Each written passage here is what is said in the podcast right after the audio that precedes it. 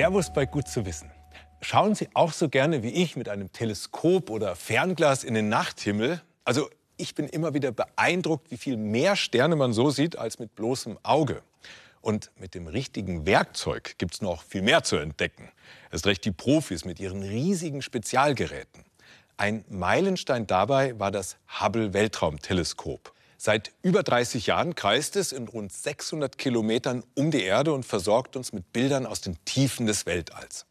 Und jetzt steht ein neues, noch besseres Weltraumteleskop in den Startlöchern. Das James Webb Weltraumteleskop. 18 Spiegel, 25 Quadratmeter Spiegelfläche mit seinem Sonnenschild so groß wie ein Tennisplatz. Es wird das größte und leistungsfähigste Teleskop sein, das je ins All gestartet ist. Für Jochen Liske, Astronom an der Hamburger Sternwarte, ein gigantisches Projekt. Vor allem wegen des Hauptspiegels von James Webb. Der misst sechseinhalb Meter im Durchmesser. Das ist für ein Weltraumteleskop gigantisch. Und damit erreicht äh, äh das James Webb Space Teleskop nicht nur eine große räumliche Auflösung, also eine hohe Schärfe der Bilder, sondern eben auch eine sehr hohe Sensitivität. Und das ist einfach enorm aufregend.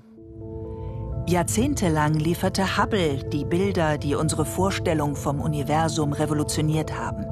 Zeigte uns, wie Sterne und Planeten entstehen, dass im Zentrum von Galaxien supermassereiche schwarze Löcher sitzen müssen oder lieferte Informationen darüber, wie schnell sich das Universum ausdehnt.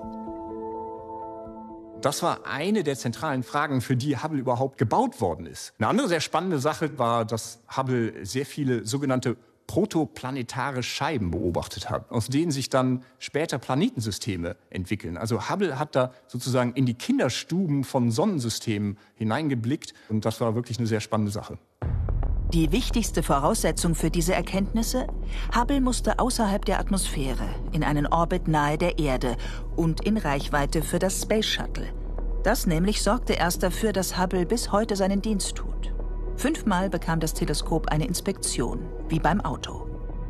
Dann sind also zwei Astronauten aus dem Space Shuttle ausgestiegen, haben Hubble aufgemacht und haben quasi wie am offenen Herzen operiert an Hubble und haben also lebenswichtige Komponenten ausgetauscht. Somit konnte Hubble immer jung bleiben. Ja, doch damit ist jetzt Schluss. Es wird keine Inspektion für Hubble mehr geben. Und das Ganze hat einen einfachen Grund. Die Space Shuttles, die sind nämlich inzwischen alle außer Dienst. Nach über 30 Jahren ist das Ende von Hubble also absehbar. Und das neue James Webb Teleskop, das soll in Zukunft noch viel weiter in die Tiefen des Weltalls blicken. Das James Webb Weltraumteleskop soll noch weiter in die Frühzeit des Universums schauen, um nicht nur junge, sondern sogar neugeborene Galaxien zu erforschen. Mit Spiegeln hundertmal empfindlicher als die von Hubble. Doch dafür muss das James Webb Teleskop noch viel weiter von der Erde weg. Das kommt in einen sogenannten Lagrange-Punkt. Das ist ein Punkt, der mit der Erde zusammen um die Sonne rotiert. Und dieser Punkt ist etwa 1,5 Millionen Kilometer von der Erde entfernt. Und das muss so weit weg, denn die thermische Infrarotstrahlung, die würde das Teleskop sozusagen blenden. Deswegen hat es auch einen fünffachen Hitzeschild sozusagen, wo es sich abschirmen kann gegen die Strahlung äh, von der Sonne und von der Erde. Ursprünglich hätte das Teleskop bereits 2007 starten sollen. Diverse Probleme haben das Projekt immer wieder verzögert und Mehrkosten in Milliardenhöhe verursacht. Selbst nach dem Start wird es noch einen Monat dauern, bis das Teleskop sein Ziel erreicht und die wissenschaftlichen Instrumente eingeschaltet werden. Und erst ein halbes Jahr später beginnt die eigentliche Arbeit des Teleskops. Mit seinen sechseinhalb Meter Spiegeldurchmesser passt das Teleskop überhaupt in keine Rakete rein. Das bedeutet, dass sich dieses Teleskop origami-mäßig zusammenfalten muss, dass es sich dann natürlich hinterher im Weltraum auch auseinanderfalten kann. Da darf nichts, aber auch wirklich gar nichts bei schiefgehen. Denn wir können diesem Teleskop nicht mehr zur Hilfe eilen, wenn es erstmal in den Weltraum geschossen worden ist. Fünf Jahre soll die Mission mindestens dauern. Wenn alles gut läuft, vielleicht auch zehn. So schätzt Jochen Liske. Die Erwartungen an das James Webb sind hoch. Wann sind die ersten Sterne und Galaxien entstanden? Wie bilden sich schwarze Löcher? Gibt es irgendwo erdähnliche Planeten? Und auch wenn das neue Teleskop oft als Nachfolger von Hubble bezeichnet wird, ausrangiert wird das Hubble Weltraumteleskop deswegen nicht. Weil die wissenschaftlichen Instrumente im Laufe der Zeit ausgetauscht worden sind, ist Hubble heute besser noch als vor 30 Jahren. Also äh, das aktiv abzuschalten, würde nicht so wahnsinnig viel Sinn machen. Darüber hinaus kann Hubble im UV-Bereich beobachten, was James Webb überhaupt nicht wird tun können. Die Idee ist, dass Hubble und James Webb sich gegenseitig ergänzen. Und das wollen Forscherinnen und Forscher natürlich noch so lange wie möglich nutzen.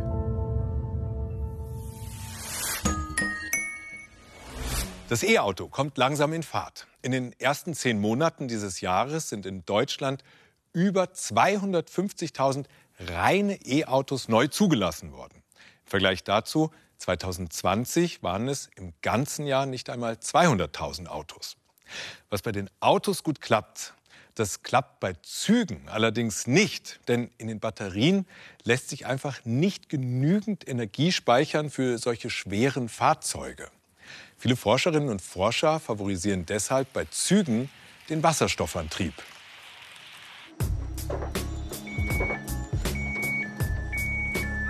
Der Ingenieur Stefan Schrank auf Testfahrt mit einem Wasserstoffzug. Eine Weltneuheit. Der erste in Serie produzierte Wasserstoffzug überhaupt.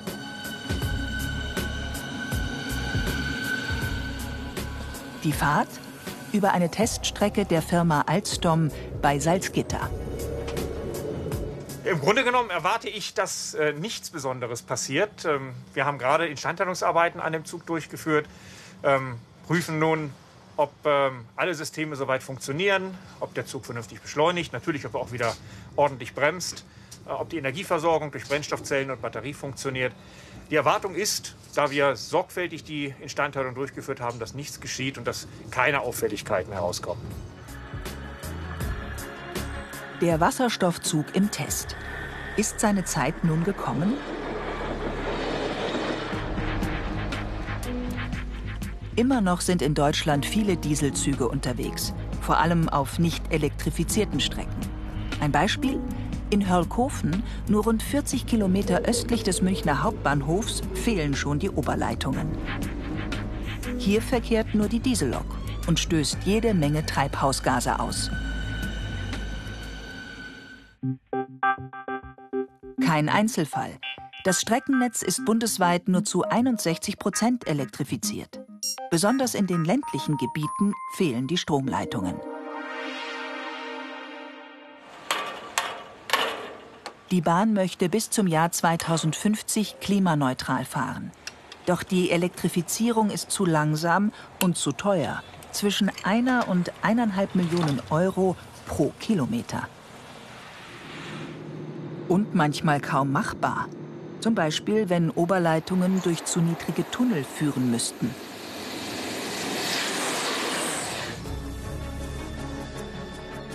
Die Alternative? Der Wasserstoffzug. Mit Wasserstofftank, Brennstoffzelle und Elektromotor. Eigentlich ein Elektrozug, der keine Oberleitungen braucht. Im Werk in Salzgitter wird mit Hochdruck gearbeitet. 41 Züge stehen im Auftragsbuch für Hessen und Niedersachsen. Auf den ersten Blick ist hier nichts anders. Dämmung, Kabel, Rohre.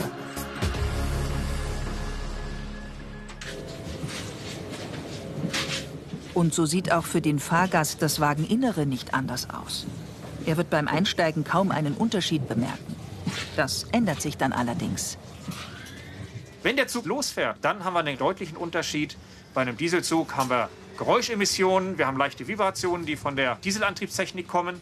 Der Wasserstoffzug fährt wie ein Elektrotriebzug. Denn er ist im Grunde genommen ein Elektrotriebzug. Er ist leichter, er fährt gleichmäßiger, ohne Vibrationen. Und so fühlt es sich dann auch für den Fahrgast bei der Fahrt an. Alles gut. Die Testfahrt ist halb vorbei. Hat der Zug bestanden? Die Brennstoffzellen ähm, haben uns die Energie produziert zum Fahren, haben mit den Batterien zusammengewirkt und ähm, wir können den Zug jetzt wieder freigeben für den regulären Einsatz. Nächster Halt, Tankstelle. Der Treibstoff, Wasserstoffgas mit einem Druck von 350 bar.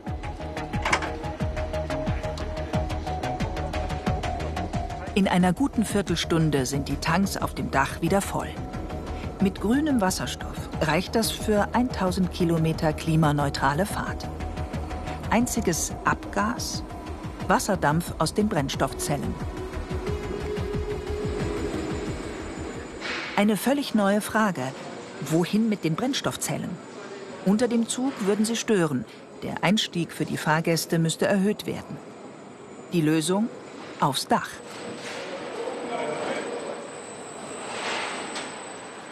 Trotz der über zwei Tonnen schweren Brennstoffzellen ist der Wasserstoffzug kaum schwerer als ein Dieselzug und viel weniger kompliziert. Wir haben hier gerade unsere Brennstoffzelle installiert. Ähm, dazu kommt dann eben noch der Wasserstofftank, die Batterie, der elektrische Antrieb. Aber wenn wir das Ganze vergleichen mit unseren Dieseltriebzügen, dort haben wir einen stehen, der hat zwar, wie man sieht, deutlich weniger Komponenten auf dem Fahrzeugdach. Da werden ausschließlich jetzt zunächst die Klimaanlagen auf dem Fahrzeugdach installiert. Aber die Dieselantriebstechnik insgesamt ist sehr viel komplizierter, mit sehr viel mehr Einzelteilen als die Brennstoffzellenantriebstechnik. Und dementsprechend aufs Gesamte betrachtet ist ein Brennstoffzellenzug, kommt mit sehr viel weniger Teilen aus und ist natürlich infolgedessen auch in der Instandhaltung sehr viel günstiger als ein Dieseltriebzug. Auf der Produktionslinie gegenüber ist gerade ein Dieselmotor eingebaut worden. Ein solcher Dieselantrieb ist nicht nur ökonomisch schlechter, er ist auch ökologisch unterlegen. Sowohl dem normalen Elektro- als auch dem Wasserstoffantrieb. Ein Vergleich. Heute stößt ein Zug mit Dieselantrieb pro Fahrgast im Schnitt über 25 Gramm Kohlendioxid pro Kilometer aus. Der elektrisch betriebene Zug dagegen nur gut 12 Gramm, also etwa die Hälfte. Ein ähnliches Bild im Güterverkehr. Hier liegt der Güterzug mit Dieselantrieb bei etwas mehr als 19 Gramm pro Tonne und Kilometer. Der elektrisch betriebene heute bei fast 9. Der Wasserstoffzug, angetrieben mit grünem Wasserstoff, stößt praktisch kein Kohlendioxid aus. Allerdings, in einer grünen Wasserstoffwirtschaft muss auch der Strom grün sein, sodass dann natürlich auch die E-Loks praktisch kein Kohlendioxid mehr ausstoßen. Mit Elektro- und Wasserstoffzügen wäre dann der Zugverkehr tatsächlich klimaneutral und die europäische Wasserstofftechnologie sogar ein Exportschlager. Der Wasserstoffzug bietet die Möglichkeit auf Strecken auf, in, in Ländern, wo es große Streckenabschnitte ohne Elektrifizierung gibt, ähm, unter den gleichen Bedingungen zu fahren wie in der Vergangenheit nur mit Dieseltriebzügen. Das heißt, sie haben die gleichen Reichweiten von etwa 1000 Kilometern und da bietet der Wasserstoffzug ähm, ideale Bedingungen, um Dieseltriebzüge komplett zu ersetzen. Diese Testfahrt wurde allerdings noch mit industriell hergestelltem, grauem Wasserstoff durchgeführt.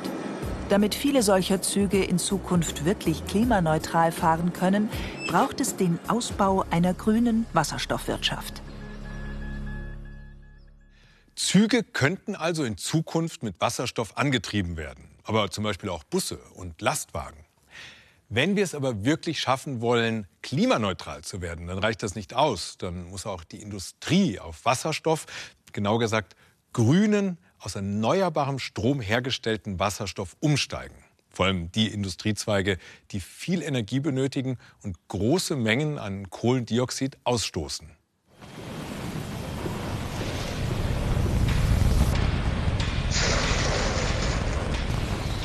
In einem Hochofen der Salzgitter AG. Hier wird Stahl produziert. Und damit auch jede Menge Kohlendioxid. Die Stahlproduktion ist weltweit einer der größten Klimasünder. Und doch arbeitet der Ingenieur Alexander Redenius hier in einem besonderen Stahlwerk.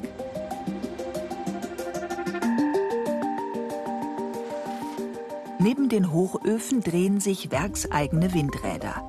Ein erster Schritt zur Stahlproduktion der Zukunft.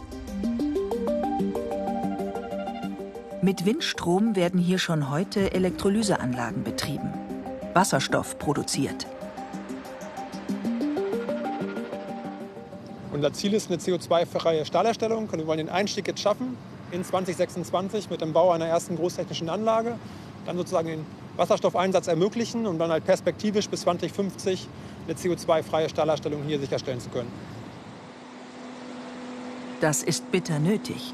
In der Stahlproduktion entstehen riesige Mengen an Kohlendioxid. Allein dieser Standort erzeugt mehr als ein Prozent des gesamten deutschen Kohlendioxidausstoßes. Der Grund? In den Hochofen kommen neben Eisenerz auch Koks und Kohle. Der Koks löst den Sauerstoff aus dem Erz. Dabei entsteht Kohlendioxid und Roheisen.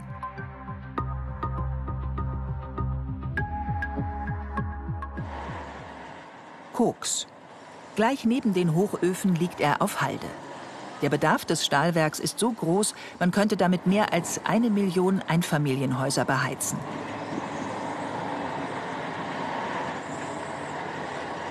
Die Stahlproduktion der Zukunft muss ohne Koks, also Kohlenstoff, auskommen. Im Hochofenprozess entsteht, wenn der Kohlenstoff dort eingesetzt wird, zwangsläufig CO2, prozessbedingt. Und diese CO2-Emissionen lassen sich auch nicht weiter reduzieren. Der Prozess, der Hochofenprozess an sich selbst, der ist optimiert über die letzten Jahrzehnte. Wir haben also keine großen Möglichkeiten, da weitere CO2-Einsparnisse zu erreichen, sodass ein Technologiewechsel nötig ist. Und da ist halt dann Wasserstoff der zu wählende Weg. Die Stahlkocher müssen schon heute mit Wasserstoff umgehen können. In der Verzinkungsanlage. Der Stahl wird hier zu einem endlos langen Band zusammengeschweißt. Das Problem?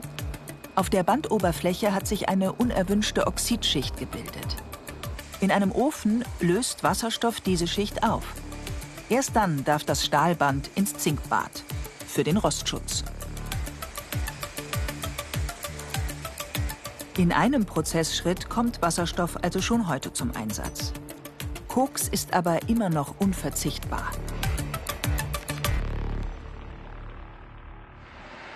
Daher hat Energieexperte Michael Bock eine schwierige Aufgabe. Die Stahlproduktion komplett umstellen. Wasserstoff statt Koks. Die Idee? Den Wasserstoff hier im Werk produzieren mit solchen Elektrolyseanlagen, betrieben mit selbst erzeugtem Windstrom. In Betrieb sind aber erst zwei. Wir stehen jetzt an unserer neuen Kokshalde, der Kokshalde der Zukunft. Wenn wir weiterdenken und ab 2025 die Stahlerzeugung auf Wasserstoff umstellen wollen, dann brauchen wir in dem ersten Schritt 800 solcher Elektrolyseanlagen, um die komplette Stahlerzeugung auf Wasserstoff umzustellen. Zu Forschungszwecken steht hier noch ein besonderer Wasserstofferzeuger, die größte Hochtemperatur-Elektrolyseanlage der Welt. Und so soll in Zukunft der Wasserstoff Kohle und Koks ersetzen. Die Ausgangsprodukte im Hochofen sind jetzt Eisenerz und Wasserstoff. Die Endprodukte reines Wasser und Eisenschwamm.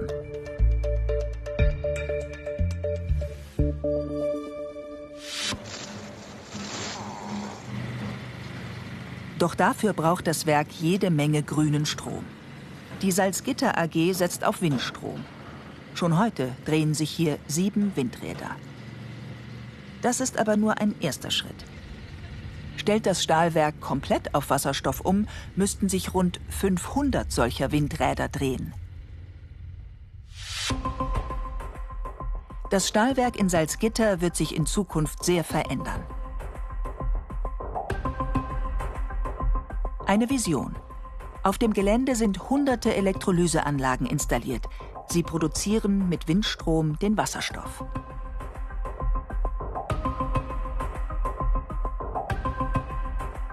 Der Wasserstoff wird dann hier eingesetzt. Nicht in einem herkömmlichen Hochofen, sondern in einer sogenannten Direktreduktionsanlage. Die erste ist schon für 2026 geplant. Klimaneutrale Stahlproduktion. Vielleicht die einzige Chance für den Standort Deutschland.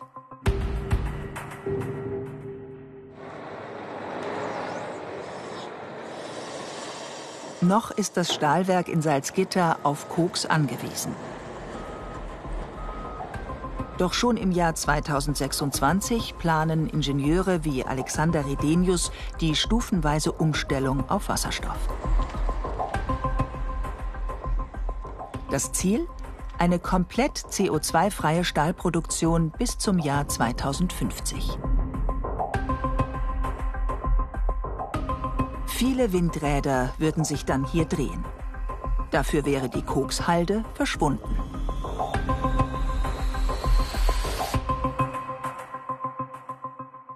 Hoffen wir mal, dass wir in 30 Jahren komplett grünen Stahl haben. Auf der anderen Seite ist das noch ganz schön lange hin. Und genau das ist ja das Frustrierende für viele von uns beim Klimaschutz, dass alles wahnsinnig lange dauert. Deshalb werden viele Menschen selbst aktiv und überlegen sich, was sie tun können, um das Klima zu schützen. Und dabei entstehen oft tolle Projekte. Eins davon hat sich meine Kollegin Ilka Knigge angeschaut.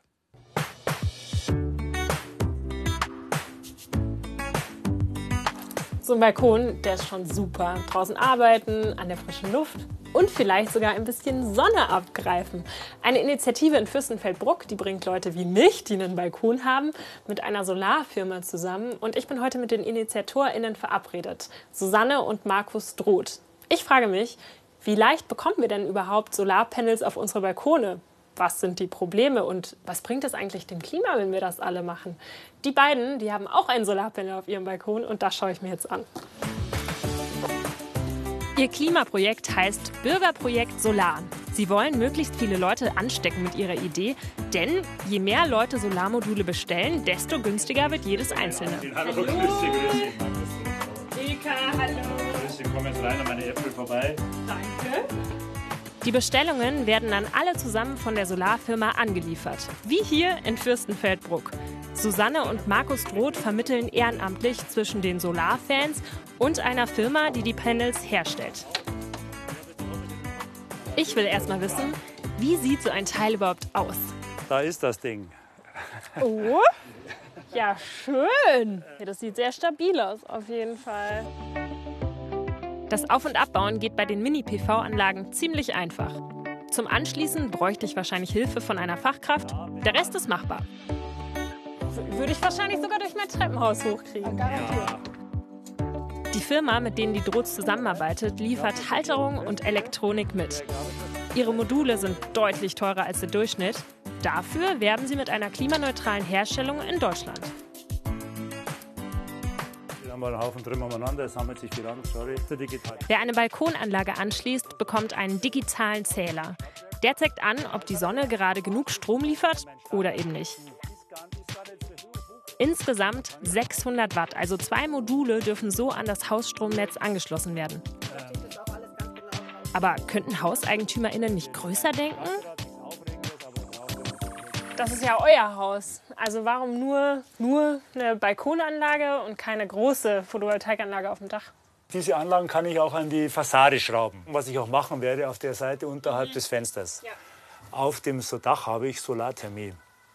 Und äh, die Restdachfläche ist relativ klein und mit den Dachgauben habe ich eine Verschattung. Und das ist das Interessante an diesen Anlagen. Wirklich fast überall für jedermann. Und es ist bei den großen PV-Anlagen ja auch so, dass du ein Gewerbe anmelden musst. Und das Ganze, das ist schon für viele wieder ein Schritt, wo sie sagen, nee, also Weil man Strom verkauft. Ja, genau. genau. Dann speise ich nämlich ein und wir wollen sie für den Eigenverbrauch. Markus und Susanne wollen ihre Idee auch in anderen Regionen bekannt machen und auch Hausverwaltungen informieren. Ja, da bin ich mal gespannt. Meine wird wahrscheinlich nicht dabei sein. aber da kannst du sehr der falsche Kreis. Kann, ja, da, aber du bist ja jetzt da, da unser, unser Da kann Praxis. jeder zum Pionier werden. Ja? Willkommen im Bunde.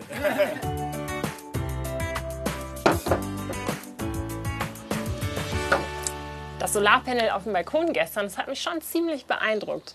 Vielleicht könnte ich sowas ja auch bei mir hier anbringen und dann im Homeoffice eine Waschmaschine laufen lassen und die mit meinem eigenen Strom betreiben. Es gibt da nur ein Problem.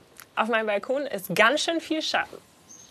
Ob das bei mir überhaupt funktionieren könnte, keine Ahnung. Ich frage heute jemanden, der sich damit auskennt. Und jetzt knipse ich mal ein paar Fotos, die ich ihm zeigen kann. Stefan Bauer ist Wissenschaftler im Bereich erneuerbare Energien und Lehrer für Mathe und Physik. Servus. Hallo. Ilka Knigge, hallo. geht's lang? Nach oben. Okay. Seine Balkonanlage hängt schon seit drei Jahren. Und er sieht ganz genau, was seine Module gerade leisten. Hast du auch eine Anzeige, was jetzt so, ich sag mal, in einer Woche reinkommt oder so? Kannst du es quasi aufaddieren? Das sieht man direkt hier unten. Also man kann so grob sagen, ich schaffe pro Modul, pro Tag im Durchschnitt etwa eine Kilowattstunde. Und es geht noch mehr, wenn das Modul anders ausgerichtet wird. So 30, oder? Ist gut? Ein bisschen mehr. Machen wir auf 45 ungefähr. Es geht auf jeden Fall nach oben. Ja. Ich will herausfinden, könnte ich auch Strom auf meinem Balkon erzeugen? Ich zeige Stefan die Fotos von meinem Balkon und meinem schönen Baum. Also dieser Baum stellt wahrscheinlich wirklich ein Problem dar, weil du vermutlich oft am Tag eben Schatten auf dem Modul hast. Und mhm. was wahrscheinlich viele vermuten, wenn das große Modul vielleicht zur Hälfte verschattet ist, mhm. dass es dann einfach nur noch die Hälfte an Leistung bringt. Also dann haben wir eben anstatt 200 Watt noch 100 Watt, weil die Hälfte ja. abgedeckt ist. Das klingt logisch, ja. ist aber in Realität leider nicht so. Das können wir jetzt im Prinzip mal ausprobieren, indem du mit deiner Hand nur einen super kleinen Teil ähm, verschattest. Es also wir haben jetzt hier 40 Watt ungefähr und ich, ich lege einfach drauf, oder? Genau. Oh. Ist wahrscheinlich beeindruckend. Wir sind bei 10. Ist aber wichtig, dass man das versteht und wirklich dann sich auch vorher überlegt, ist mein Balkon so gestaltet, dass ich wirklich ein ganzes Modul mit Sonne bestrahlen kann. Mhm. Und dann lieber kleiner denken. Dann lieber kleiner denken, ja. Schau, bitteschön. Wahrscheinlich erzeugt mit Sonnenstrom. Stefan spart, seit er die Module hat, bis zu 30 Prozent Stromkosten im Monat. Er versucht den selbst erzeugten Solarstrom direkt zu nutzen und er achtet genauer darauf, keinen unnötigen Strom zu verbrauchen. Ich finde es jetzt sehr schön, dass ich mit den Anlagen hier für mich selber lokal einen Teil von dem Strom, den ich benötige, einfach mal selber herstelle. Es macht also auch Spaß und es sieht auch nicht so schlecht aus. Was mache ich jetzt also mit meinem Balkon? Könnte schon was gehen bei mir. Ich bin noch ein bisschen skeptisch. Mein Plan ist, das noch ein bisschen zu beobachten, so Richtung Winter. Dann hat mein Baum vielleicht weniger Laub und vielleicht kommt mehr Sonne durch. Wenn ihr einen guten Balkon habt, dann könnte so ein Panel echt was für euch sein und ihr könntet euch mit eurem eigenen Ökostrom versorgen und Geld sparen. Ich versuche es jetzt erstmal hier mit Solarlichterkette. Man muss ja irgendwo anfangen, ne?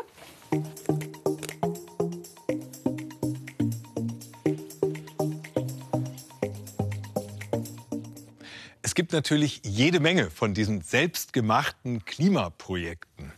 Hier beispielsweise Mitfahrbänke oder Bäume pflanzen. Das Team von Dein Klimaprojekt bei ARD Alpha möchte mehr von diesen Projekten kennenlernen und fragt, was wäre, wenn wir alle das täten? Ihre Ideen und Beispiele, die sind herzlich willkommen. Schreiben Sie und teilen Sie sie unter deinklimaprojekt.ardalpha.de. Und damit danke fürs Dabeisein und bis zum nächsten Mal.